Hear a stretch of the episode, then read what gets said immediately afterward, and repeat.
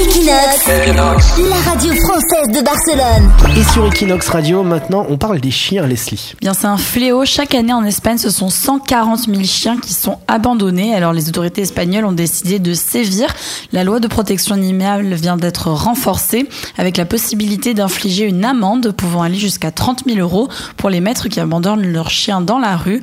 Donc, par ailleurs, la loi interdit également en Espagne aux refuges d'animaux de piquer les chiens abandonnés qui sont recueillis, bien qu'en réalité, certains établissements euthanasient quand même les animaux non adoptés dans un délai de 10 à 20 jours.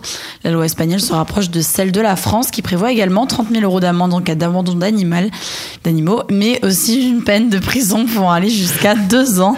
Espérons que tout ça soit dissuasif pour les mettre un peu cruels. On va mettre 30 000 euros par euh, faute de, grammaire aussi. ça va te calmer. Puis dédicace à tous ceux qui, qui accompagnent les animaux dans la rue. J'ai une amie à moi qui s'occupe des chats, par exemple, abandonnés.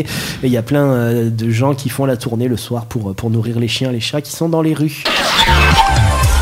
Equinox, la radio française de Barcelone.